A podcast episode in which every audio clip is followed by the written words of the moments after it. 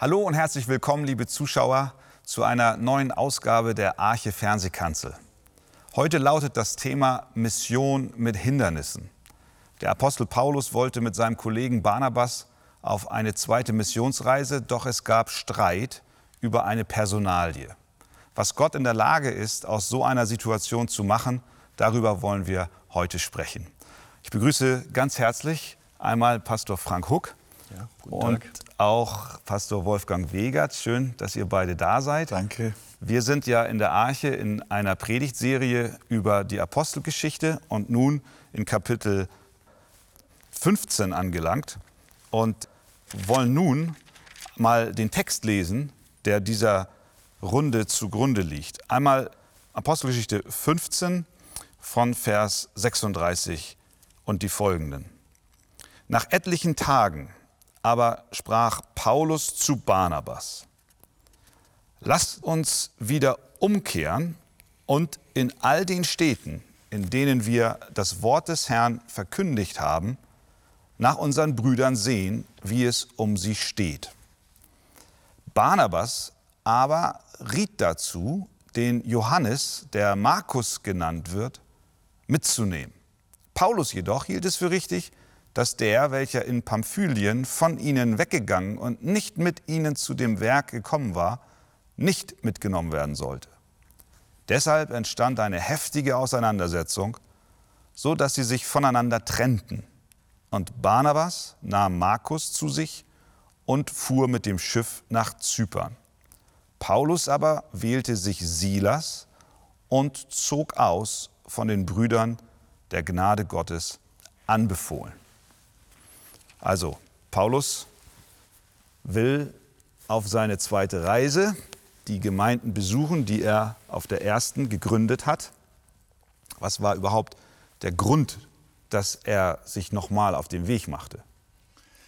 Ja, Vers 36 hat es ja sehr schön gesagt. Lass uns wieder umkehren und in all den Städten, in denen wir das Wort des Herrn verkündigt haben, nach unseren Brüdern sehen, wie es um sie steht. Eigentlich war das eine Art Umsetzung des ganzen Missionsbefehls. Der Missionsbefehl lautet ja nicht nur, gehet hin in alle Welt, macht Jünger und tauft sie und Feierabend, sondern er sagt, der Herr Jesus sagt, und lehret sie halten alles, was ich euch befohlen habe. Daran können wir erkennen, dass der Apostel in der Tat umfänglich den Missionsbefehl seines Meisters erfüllen wollte. Er wollte nicht nur Spuren hinterlassen, nicht nur evangelisieren, nicht nur Seelen gewinnen, was natürlich Aufbruch bedeutet und was die Gründung von Gemeinden bedeutet, das geht nicht ohne Evangelisation. Aber das ist nur ein Teil, sondern der andere Teil ist, die Menschen dann hinterher zu betreuen, zu schauen, ob sie geistlich wachsen, ob sie die Lehre des Herrn wirklich erfassen, ob sie zu einem Glauben gelangen und letzten Endes auch, ob sie in Anfechtungen bestehen können und ob sie möglicherweise auch zum Dienst zugerüstet werden können.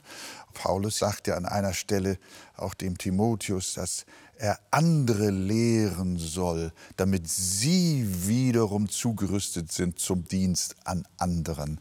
Und das ist der gesamte Missionsbefehl, den der Apostel Paulus hier im Auge hat. Und deswegen sagt er, es hat keinen Sinn, einfach nur mal umflügen, eine Reise machen, sondern wir müssen noch mal los und Nacharbeit betreiben.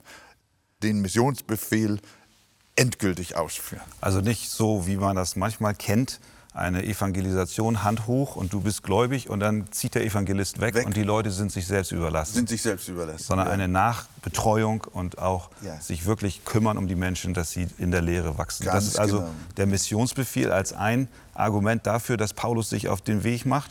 Eigentlich ist es das, Christian, was auch die Arche ja versucht zu tun.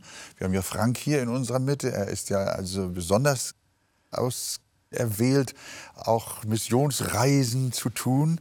Und ihm und uns allen liegt es am Herzen, nicht nur zu evangelisieren. Ich denke da zum Beispiel an unsere Gemeinde in Jepopetrovsk. Das ist ein großes Gnadengeschenk. Vor vielen Jahren waren wir dort, haben in einer großen Sporthalle evangelisiert.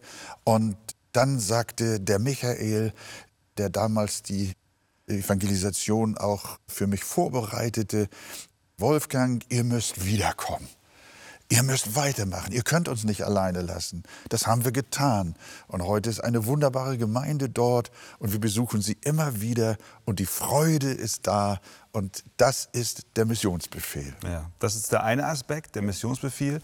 Ein weiterer Aspekt? Ja, ich denke, Paulus liebt nicht nur Jesus Christus von ganzem Herzen, sondern natürlich macht er ja seinen Dienst der Evangeliumsverkündigung nicht einfach nur emotionslos als einen Job, weil er ihnen Theologie vermitteln will, sondern er liebt die Geschwister.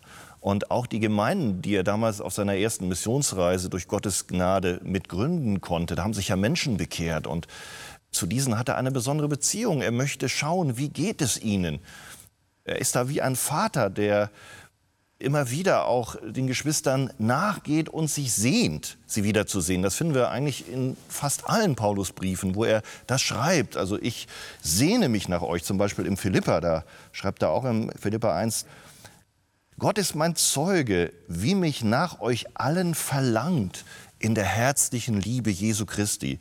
Das heißt also, die Liebe, wenn ein Christ Liebe zu Jesus hat, geht das gar nicht anders, dass er nicht auch seine Mitgeschwister liebt und sich kümmert. Und insofern müssen wir hier ein Zweifaches sehen, dass eben Mission und Evangelisation wichtig ist, aber nicht nur um den Leuten korrekte Lehre zu vermitteln, sondern auch das Herz zu teilen. Das muss aus Liebe geschehen. Ja. Das zieht sich ja wie ein roter Faden auch durch die ganze Apostelgeschichte hindurch. Diese Liebe des Apostels ja. zu den Neubekehrten. Und wenn wir uns dann noch vor Augen halten, dass solche Reisen damals ja nun wirklich beschwerlich und auch gefährlich waren. Ja. Und er doch sagt, hey, ich will nochmal mich auf den Weg machen. Ich will zu ihnen gehen. Und ich glaube, das ist auch für uns, wenn wir fragen, was können wir aus diesem Gedanken persönlich ziehen, dass wir die Frage uns stellen, wie wir unseren Dienst tun. Tun wir es, um unser Ansehen zu fördern? Tun wir es, um einen Namen uns zu machen? Oder ist es motiviert aus Liebe zu Gott und, und Liebe zu den Menschen? Und ich denke, darin ist uns der Apostel Paulus ein wirkliches Vorbild. Ja, also, wie ist es denn nun weitergegangen? Kam es denn nun zu dieser zweiten Missionsreise? Oder ist die ganze Sache abgeblasen worden aufgrund dieser Streitigkeit? Ja. ja, es kam zu der Missionsreise, aber nicht so wie ursprünglich in Aussicht genommen. Wir haben ja gelesen, Barnabas in Vers 37 wollte den Johannes, der Markus genannt wird, mitnehmen. Paulus jedoch hielt es für richtig, dass der, welcher in Pamphylien von ihnen weggegangen und nicht mit ihnen zu dem Werk gekommen war, nicht mitgenommen werden sollte. Und Vers 39, also man muss ja wirklich sagen, die Bibel ist offen. Ja. Und sie beschönigt nichts und versteckt auch nichts. Und auch hier dieser Vers 39 ist erstaunlich. Deshalb entstand eine heftige Auseinandersetzung, sodass sie sich voneinander trennten. Unter den Aposteln entstand eine heftige Auseinandersetzung. Wir müssen verstehen, dass der Johannes Markus ja aus dem Kern der ersten Gemeinde stammte, aus der Jerusalem-Gemeinde. Wir erinnern uns, dass Petrus aus dem Gefängnis freikam und dann zu einem Haus ging und an die Tür klopfte und die Magd Rode machte auf, wollte aber zuerst nicht oder war so erschrocken, es war nicht vorstellbar, dass das Petrus sein könnte. Und in diesem Haus lebte Johannes Markus bei seiner Mutter, die auch den Namen Maria hatte. Und so sehen wir, dass Johannes Markus sehr verwurzelt war in der ersten Gemeinde und zum Kern gehörte. Und deswegen liebte der Barnabas diesen Johannes Markus besonders, möglicherweise auch deshalb, weil er ein Cousin also noch war. Also da war auch eine gewisse Blutsverwandtschaft. Und als Paulus nun anfing, den Johannes Markus zu kritisieren, weil er auf der ersten Reise plötzlich also umgedreht war, und nicht weiter durchhielt und nicht mitmachte, dann hat er sich für den Johannes Markus eingesetzt und gesagt, so stelle ich mir das vor, Paulus, nun lass doch, dieser Johannes Markus hat zwar einen Fehler begangen und ich verstehe das, er hat nicht durchgehalten, er war nicht treu genug und was man ihm auch vorwerfen kann, du hast ja auch recht, aber gib ihm noch eine Chance und lass doch mal, wir sind doch alle Anfänger und es ist noch kein Meister vom Himmel gefallen. Nimm ihn doch mit und er ist doch auch mein Cousin und ein wunderbarer Mann. Und wir wissen, dass dieser Johannes Markus ja auch das Evangelium geschrieben hat. Markus Evangelium. Das Markus Evangelium geschrieben hat. Und es ist nicht so, dass Gott diesen Mann nicht gebraucht hat, sondern es war ein Mann, der auch bei dem Herrn im Fokus stand. Er war ein Berufener Gottes. Aber Paulus blieb dabei und nein. Man kann natürlich jetzt sagen, wer hat Recht, wer hat Unrecht. Ich neige dazu, die Sache so zu bewerten, dass dieser Johannes Markus doch den Paulus als seinen Leiter hätte anerkennen müssen.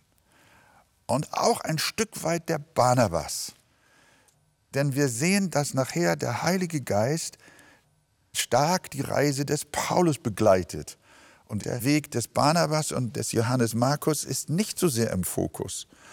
Und so würde ich einfach sagen, hier lernen wir auch, dass es doch sich lohnt, auch Leiterschaft anzuerkennen und zu sagen, Paulus, Gott hat dich gesetzt, der erste Apostel zu sein, der Gemeindegründer zu sein. Wir wollen dir folgen.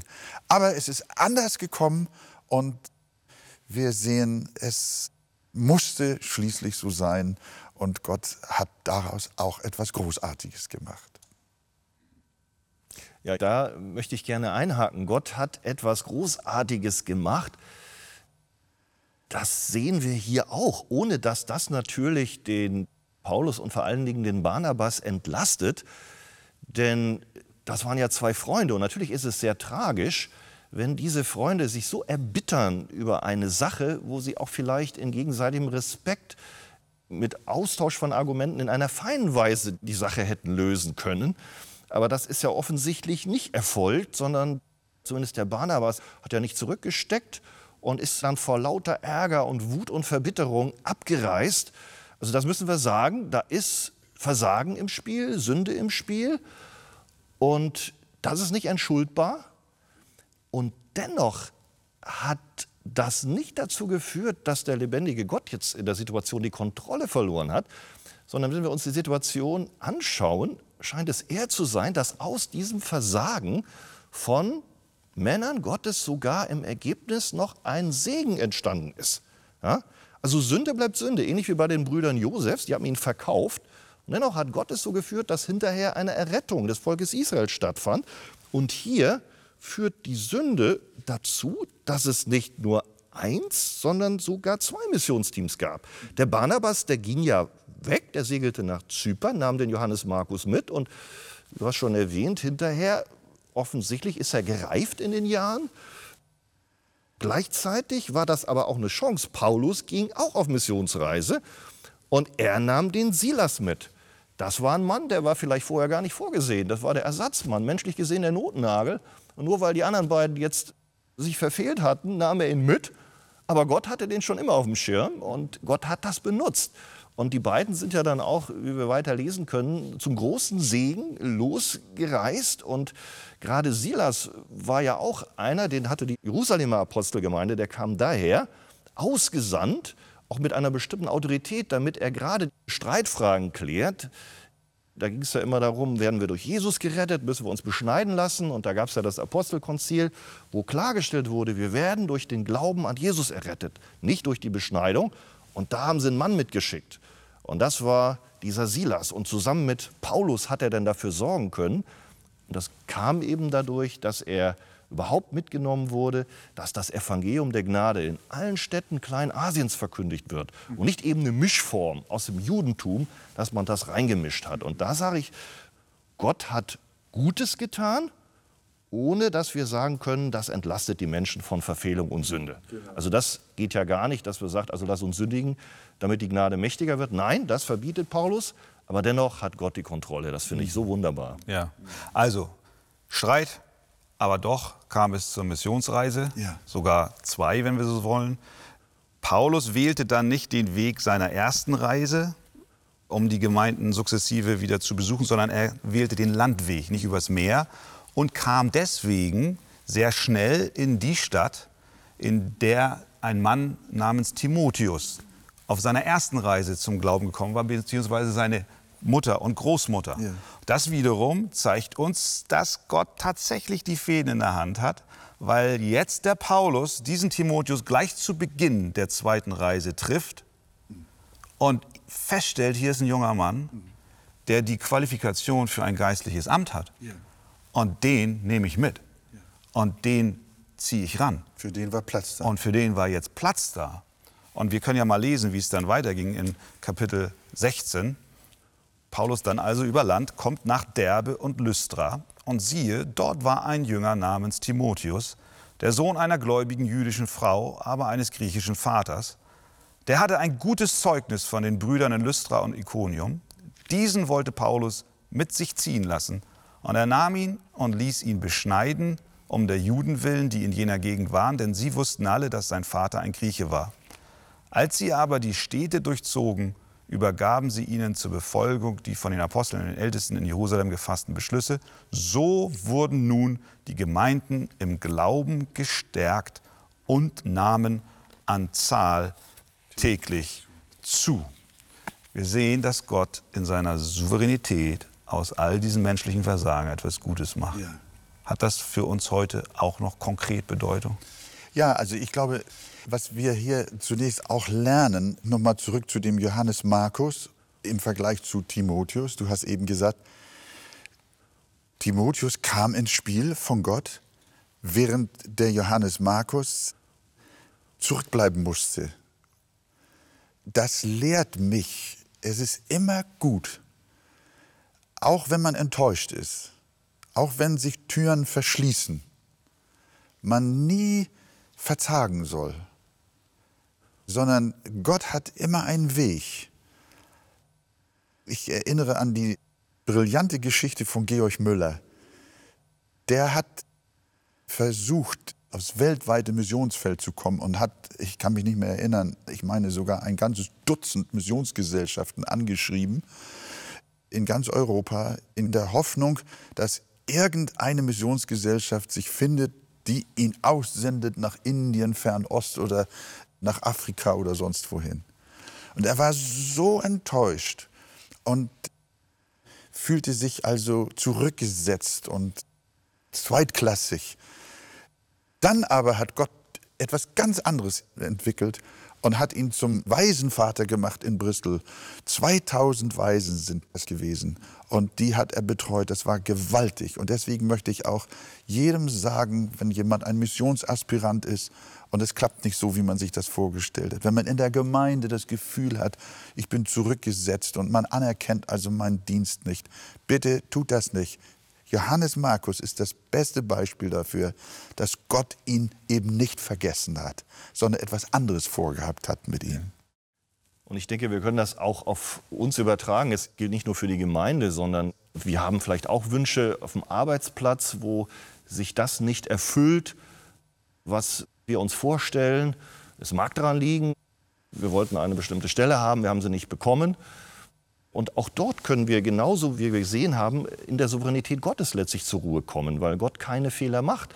Und vielleicht liegt es wirklich daran, dass der Vorgesetzte sagt, nein, ich habe eine andere Auffassung, du bist nicht qualifiziert für die Arbeit. Vielleicht liegt es aber auch einfach daran, dass schwierige Umstände dazu geführt haben, dass man nicht das bekommt.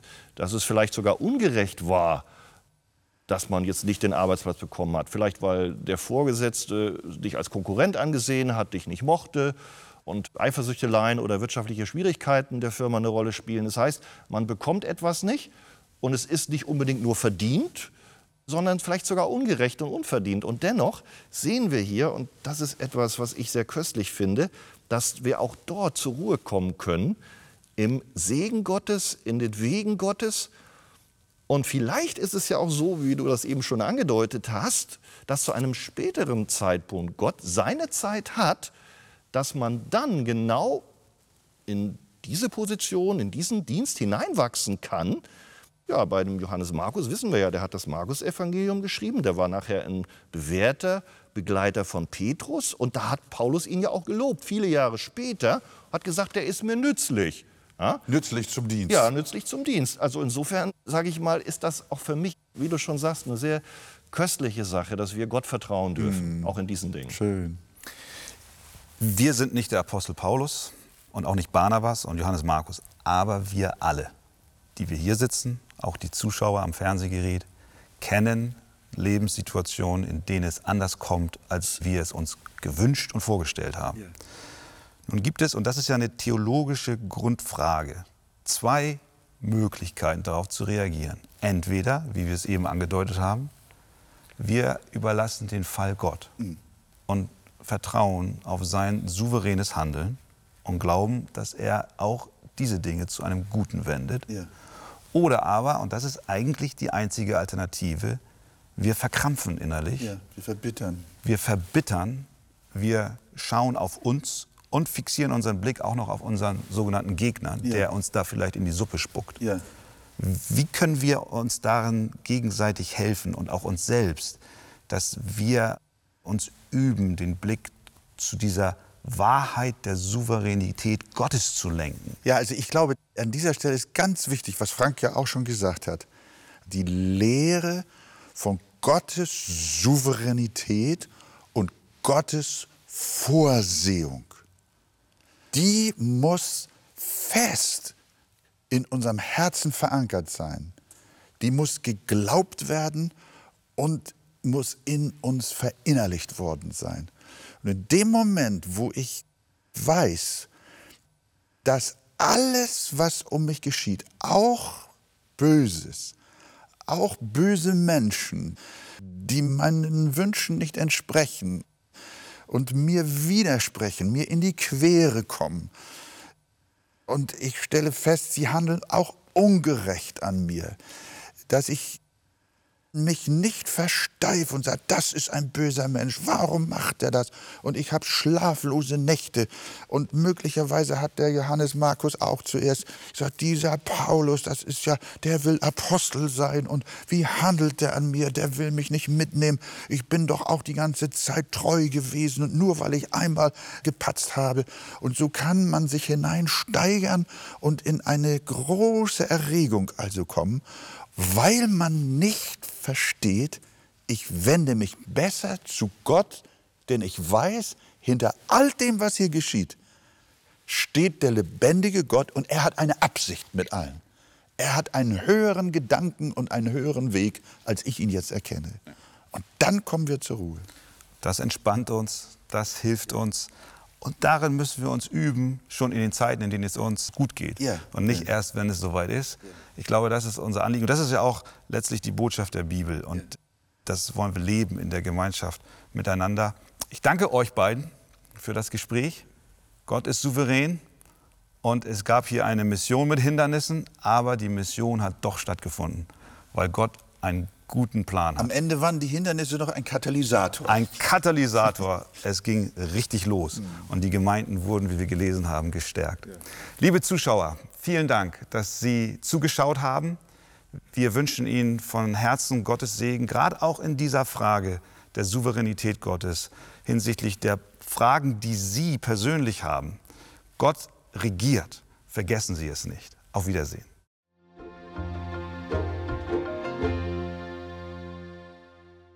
Gott regiert souverän über alle Dinge. Darum dürfen wir im Vertrauen an ihn zur Ruhe kommen. In dem Abschnitt Der neue Mensch vertraut der Vorsehung Gottes aus dem Buch Das Evangelium kennen und genießen vom Pastor Wolfgang Wegert finden Sie vertiefende Ausführungen zu den Inhalten des Gesprächs. Auf Wunsch erhalten Sie ein Exemplar kostenlos. Wir freuen uns über jeden Kontakt zu unseren Zuschauern. Sie erreichen uns per Brief, E-Mail oder zu nachfolgenden Zeiten unter der eingeblendeten Telefonnummer. Näheres zur evangelisch reformierten Freikirche Arche finden Sie im Internet. Viele Zuschauer teilen uns ihre Freude über die Fernsehkanzel mit, am Telefon, per Brief oder E-Mail. Sie spenden Geld, damit wir die Sendungen produzieren und ausstrahlen können. Dafür sage ich allen ein ganz herzliches Dankeschön. Über eine Spende auf die eingeblendete Kontoverbindung würden wir uns sehr freuen.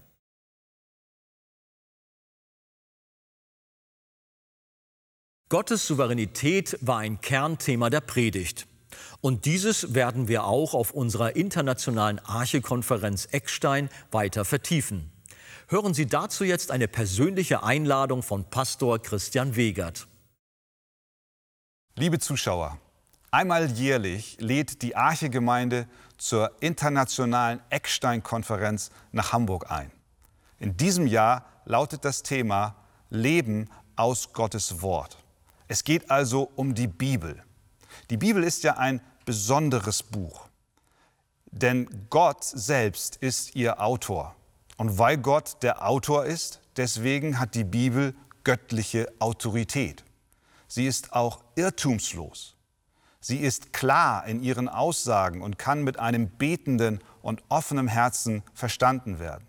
Die Bibel ist auch genug in Fragen unseres Heils und sie ist notwendig, um das Evangelium von Jesus Christus zu kennen. Die Bibel ist also tatsächlich ein Schatz und über diesen Schatz wollen wir auf der Eckstein-Konferenz sprechen. Wir freuen uns ganz besonders, dass als Hauptredner dieses Jahr der sogenannte Spurgeon Afrikas eingeladen ist. Es ist Pastor Konrad Mbewe. Er ist der leitende Pastor der Kapwata Baptist Church in Lusaka, Sambia. Er ist ein internationaler Konferenzsprecher und Autor vieler guter Bücher. Neben Pastor Konrad Mbewe werden auch mein Vater Wolfgang Wegert und auch ich sprechen. Es wird Seminare geben, die das Thema vertiefen, gehalten von verschiedenen Pastoren aus der Arche-Gemeinde. Und wir würden uns alle sehr freuen, wenn Sie dabei sind. Vom 28. bis 30. September 2018 in der Arche-Gemeinde in Hamburg. Gehen Sie doch auf unsere Webseite www.ecksteinkonferenz.de, melden Sie sich an, seien Sie dabei. Wir freuen uns, Sie in Hamburg zu sehen. Jeder ist herzlich willkommen und laden Sie gerne auch Ihre Bekannten und Freunde ein. Wir freuen uns auf Sie. Das war's für heute. Vielen Dank für Ihr Interesse.